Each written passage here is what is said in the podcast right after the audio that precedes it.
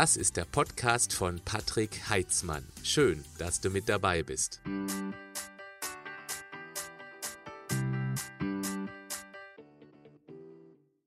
Auf meinem YouTube-Kanal gibt es ein Format, das immer mittwochs gesendet wird, was bei der Community hervorragend ankommt. Es heißt, du fragst, ich antworte. Ich nehme mir eine Frage aus der Community vor und mache da eine sehr ausführliche Antwort dazu. Dieses Format kommt so gut an, dass mein Team und ich uns entschlossen haben, die Audiospur davon auch hier auf meinem Podcast-Kanal zu veröffentlichen.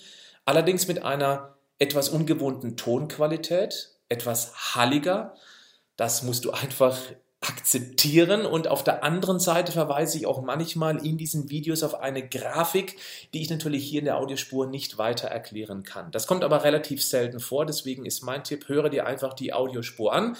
Ich bin mir sicher, dass du eins, zwei oder auch sieben Tipps daraus ziehen wirst für dich, damit du noch schneller, schlank und gesund wirst und vor allem auch bleibst. Viel Spaß damit.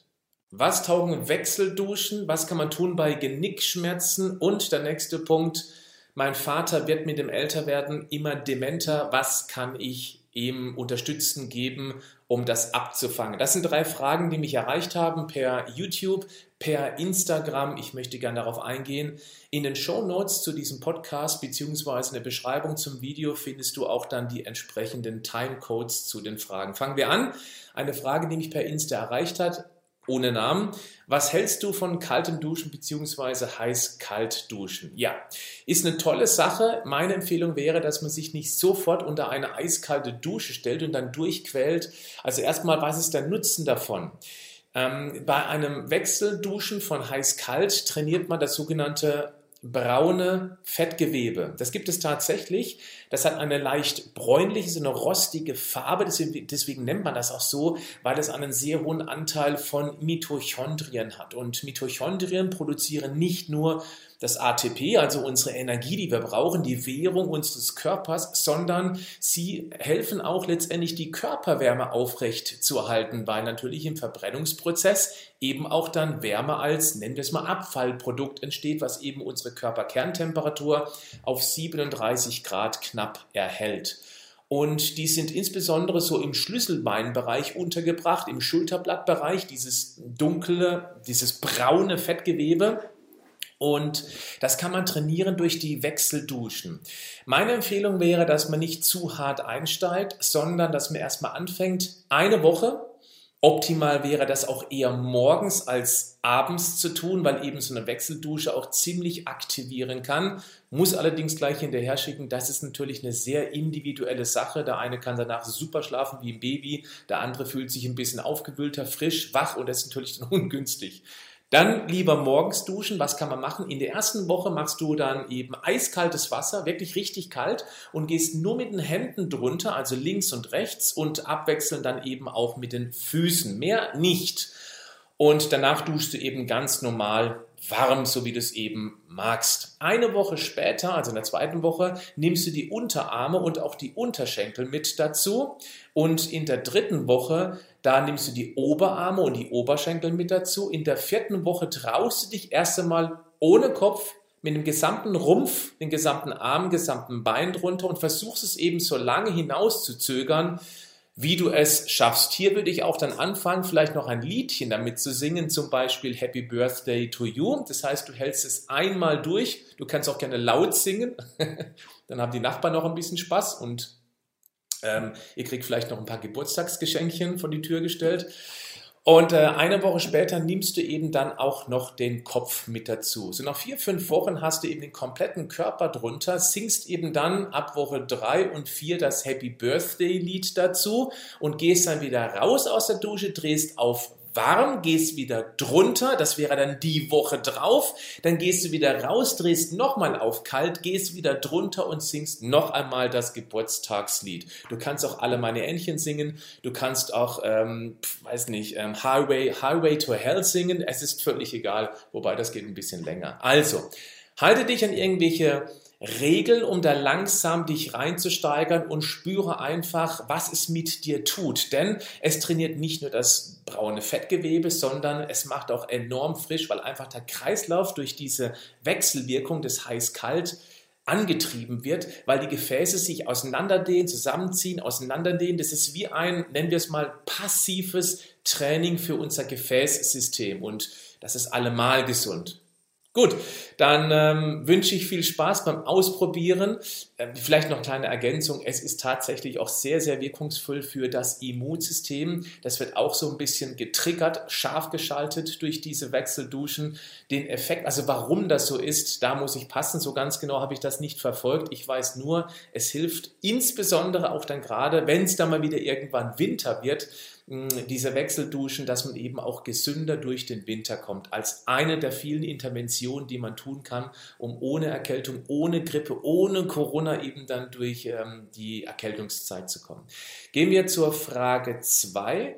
Die Petra hat mir geschrieben, ich werde 50 und merke, dass ich immer mehr mit Nacken- und Rückenschmerzen zu tun habe. Wie kann ich wieder beweglicher und fitter werden und auch im Alter bleiben? Jetzt stehen wir hier vor einer kleinen Herausforderung, weil natürlich könnte ich jetzt Übungen zeigen, aber das würde man im Podcast dann nicht sehen. Deswegen versuche ich sie zu beschreiben, ohne hier vorzumachen.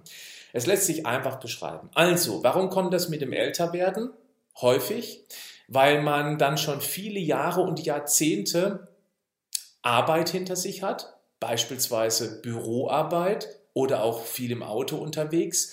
Und wenn man am Bürotisch sitzt, hat man eine ganz typische Haltung vor allem dann mit dem Alter abgeschwächter Muskulatur, fällt die Schulter etwas nach vorne, die Brustmuskeln verkürzen sich, sodass man automatisch einen leichten Rundrücken bekommt und als Gegenmaßnahme versucht der Kopf eben dann praktisch das Kinn mehr hochzunehmen und somit haben wir immer mehr Druck gerade hinten im Nackenbereich den Kopf, den Nacken, die Nackenmuskulatur zu trainieren. Das geht zum Beispiel, indem man einfach dann die Hand gegen die Schläfe legt, also erstmal auf der rechten Seite und dann kräftig dagegen drückt. Und zwar, ich, mache es gerade im Video vor, im Podcast kann man sich es wahrscheinlich gut vorstellen. Und ich versuche Druck gegen die Handfläche und die Schläfe aufzubauen, dass eben der Muskel hier angespannt ist. Das macht man dann vielleicht mit Wiederholungen, zehn Stück, also zehnmal dagegen drücken und auf der anderen Seite kann ich genau das gleiche machen. So zehnmal kräftig dagegen drücken. Ich würde das links und rechts machen, jeweils zehn Wiederholungen und auch dann einmal die flache Hand gegen die Stirn und das gleiche nach vorne drücken. Richtig kräftig die Stirn gegen die Handfläche drücken, sodass eben auch die Halsmuskulatur ein klein wenig aktiviert wird. Selbstverständlich das Ganze noch am Hinterkopf. Hier kann man beide Hände ins Genick reinlegen und kann praktisch dann gegen die Handfläche drücken. Okay? So hat man rundherum das Genick etwas trainiert. Was aus meiner Sicht aber tatsächlich noch deutlich wichtiger ist als diese Muskelkräftigungsübung, das ist Dehnen. Wir müssen raus aus dieser typischen Bürohaltung, nenne ich es jetzt einfach mal. Und da eignet sich die Türrahmendehnung aus meiner Sicht mit am besten. Das bedeutet, mit angewinkelten Ober-Unterarm oder auch mit gestreckt, wenn Platz links und rechts von der Tür ist, hängen wir uns einfach in die Türe rein, sodass eben ähm, im Achselbereich ungefähr ein 90 Grad Winkel von Oberarm zum, zum Rumpf besteht und dann hängen wir uns richtig ordentlich in den Türrahmen rein, sodass praktisch die Brustmuskulatur und der Vorderbereich der Schulter aufgedehnt wird. Hier kann man auch ganz dezent dynamisch arbeiten, das heißt mit minimal wippenden Bewegungen. Anfangen würde ich einfach mal, um ein gutes Gefühl dafür äh, zu bekommen, mit einer statischen Dehnung. Man hängt sich also rein, hält die Spannung aufrecht für mindestens 90 Sekunden und geht dann wieder raus. Das kann man auch gerne mehrmals am Tag machen. Nehmen wir an, man hat einen Bürojob und hat die Möglichkeit, dort ein Headset aufzuziehen oder muss gerade über irgendwas nachdenken, bevor man einfach nur sitzt und Löcher in die Luft reinguckt oder eben telefoniert im Sitzen, Headset auf, an die Tür gehen und eben während man telefoniert diese Dehnübung machen. Geht nicht überall, ist mir klar, ist nur eine Option für die, wo diese Möglichkeit besteht, so kann man das zwei, dreimal am Tag machen. Ich bin mir sicher, wenn man das mal fünf Arbeitstage lang am Stück macht, fühlt man sich schon deutlich besser nach diesen nur fünf Mal, also fünf Tage regelmäßig dehnen. Fünfmal, also fünf Tage die Woche, dreimal am Tag dann hat man auf jeden Fall schon mehr Mobilität im Schulterbereich erreicht.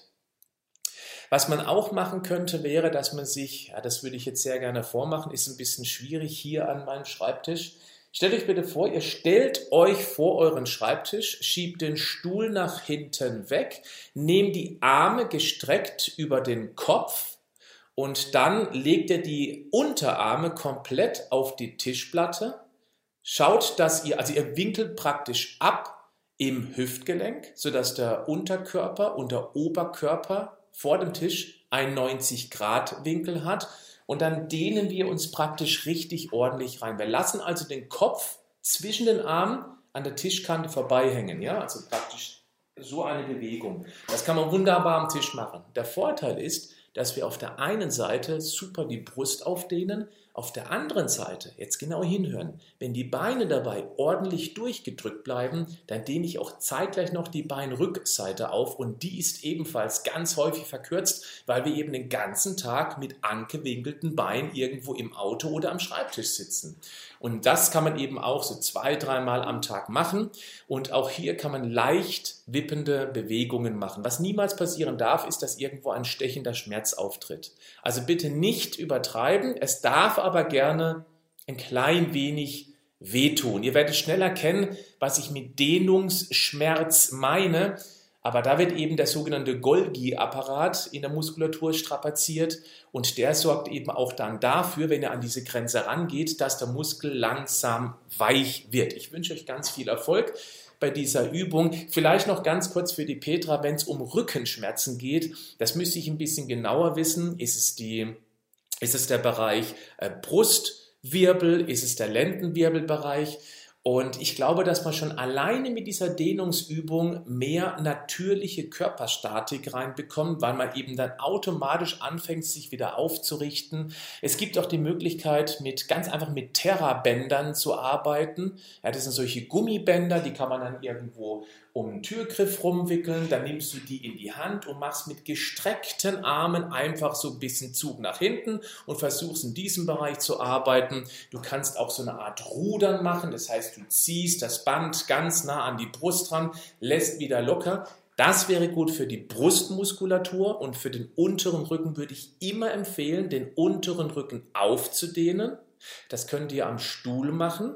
Ihr stellt euch breitbeinig hin, sitzt aber auf dem Stuhl und versucht dann mit dem Oberkörper zwischen eure Beine zu kommen, dass ihr richtig hinten den Rücken aufdehnt. Macht einen richtig runden Rücken. Der runde Rücken hat keinerlei äh, negativen Einfluss auf die Wirbelsäule, weil er keine Kraft auf die Wirbelkörper wirkt. Das sollte möglichst rund sein und versucht euch mal zu denken, dass jemand praktisch unten am, am Rückgrat greift und praktisch dann den Rücken rauszieht. Wir müssen richtig rausdrücken, dass eben hier eine maximale Krümmung kommt. So könnt ihr eben den unteren Rücken dehnen. Und man sollte auch nicht vergessen, dass man bitte schon unbedingt auch ähm, den Bauch trainieren sollte, weil der spielt praktisch dann das Gegenstück zu eurer Rückenmuskulatur. Da überlege ich gerade, da mache ich euch noch schnell eine Grafik hier an die Wand Natürlich zum Nachteil von den Podcast-Hörern, aber ich versuche es möglichst gut zu erklären. Wenn wir uns ein Segelboot von der Seite betrachten, haben wir unten den Rumpf und oben haben wir den Mast. Und der Mast ist praktisch wie die Wirbelsäule und der Rumpf ist das Becken. Also steht die Wirbelsäule stabil im Becken. Wir brauchen jetzt ein Seil, damit der Mast im Wellengang nicht hin und her labbert und eben dann irgendwann kaputt geht an einer bestimmten Stelle, wo er eben in den Rumpf übergeht. Das wäre dann der Rückenmuskel, ja? Das reicht aber nicht aus. Wir brauchen auch noch den, das zweite Seil für Stabilität auf der anderen Seite. Sonst habe ich immer noch eine Instabilität natürlich in eine Richtung. Das ist dann die Bauchmuskulatur. Es gibt noch etwas beim Segelboot, das ist nämlich unten das Schwert, damit das Boot sauber im Wasser liegt. Und das Schwert, das ist bei uns für die Stabilität auch des Beckens und des Rückens der Gluteus maximus, medius und minimus. Das sind praktisch dann, das ist der Po-Muskel. Also brauchen wir für einen stabilen Rücken ein Po-Training, ein Rückentraining und ein Bauchtraining. Rücken kann man sehr gut trainieren mit der Brücke. Das bedeutet, man legt sich auf den Rücken, winkelt die Unterschenkel an, hackt die Fersen in den Boden und drückt den Popo ganz, ganz doll nach oben. Also so, dass man den Popo möglichst weit vom Boden wegbekommt. Spannt den Hintern maximal an am oberen Punkt.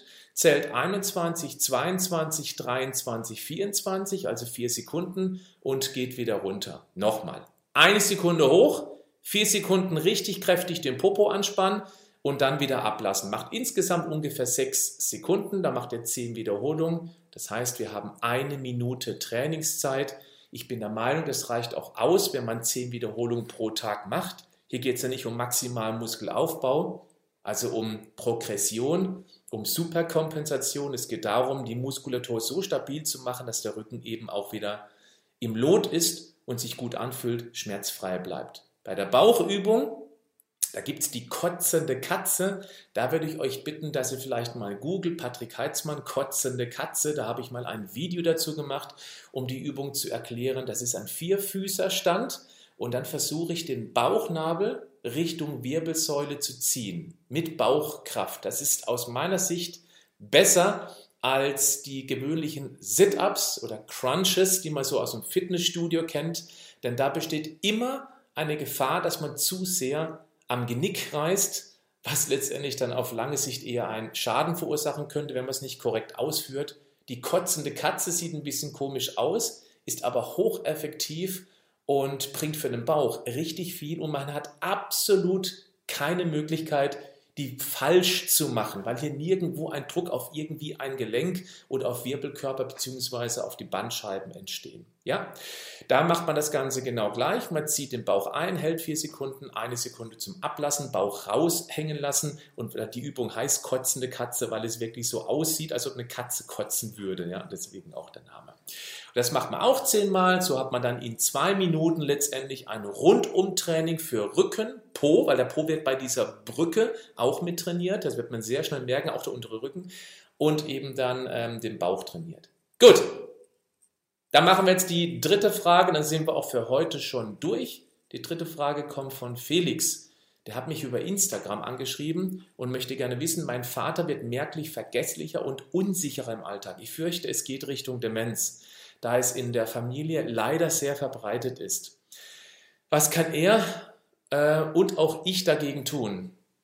Also erstmal, das ist, ähm, es hat eine genetische Disponente, das auf alle Fälle. Bei der Genetik sollten wir unbedingt wissen, dass wir unserer Genetik, die wir geerbt haben, nicht hilflos ausgeliefert sind. Denn Gene können wir ein- und ausschalten. Das nennt sich in der Wissenschaft die Epigenetik. Es gibt da Methylschalter an den Genen. Das sind wie eine Art Lichtschalter.